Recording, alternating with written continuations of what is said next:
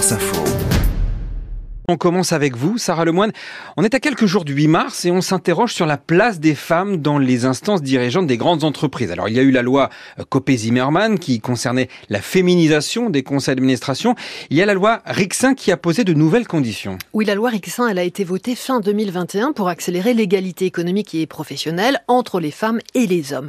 Et elle va un cran plus loin que la loi Copé-Zimmermann de 2011 qui avait déjà fait l'effet d'une bombe à l'époque, donc en imposant progressivement euh, la féminisation des conseils d'administration. La loi Rixin, elle, elle vise les instances dirigeantes des entreprises, c'est-à-dire les comités exécutifs. Mmh. Elle impose un premier quota de 30% de femmes en 2026, quel que soit l'intitulé du poste, directrice financière, du marketing, de la communication. Par exemple, un COMEX de 7 personnes devra compter deux femmes au minimum d'ici deux ans. Toutes les entreprises de moins 1000 salariés sont concernées avec une pénalité financière importante en cas de non-respect. Mmh. À noter que ce quota quota vaut aussi pour les hommes. Une entreprise qui n'aurait que des femmes dans son instance dirigeante serait également sanctionnée. Évidemment. Deux ans après le vote de la loi Rixin, euh, où en est-on?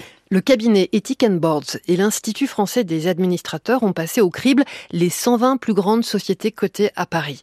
Parmi ces entreprises, 44% sont déjà en conformité avec la loi avec deux ans d'avance. Ça signifie donc qu'elles ont euh, déjà 30% de femmes ou plus au sein de leur comité exécutif.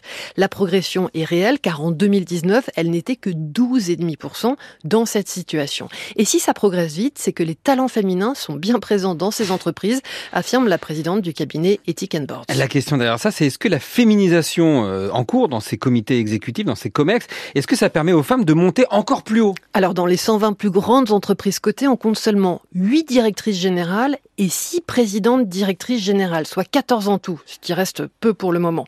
Mais la féminisation euh, des comités exécutifs aide en effet les femmes à accéder aux hmm. postes les plus prestigieux. Ça crée un vivier interne. Catherine McGregor d'Engie, Estelle Brachlianov de Veolia et Valérie Baudson d'Amundi ont toutes été promues directrices générales après avoir été membres du COMEX. En revanche, dans ces 120 entreprises, on ne trouve aucune femme à la tête d'une société qu'elle aurait elle-même fondée. Le problème, c'est au financement des entrepreneuses. Peu d'entre elles arrivent à créer de grosses structures. C'est mon boulot, Sarah Lemoine.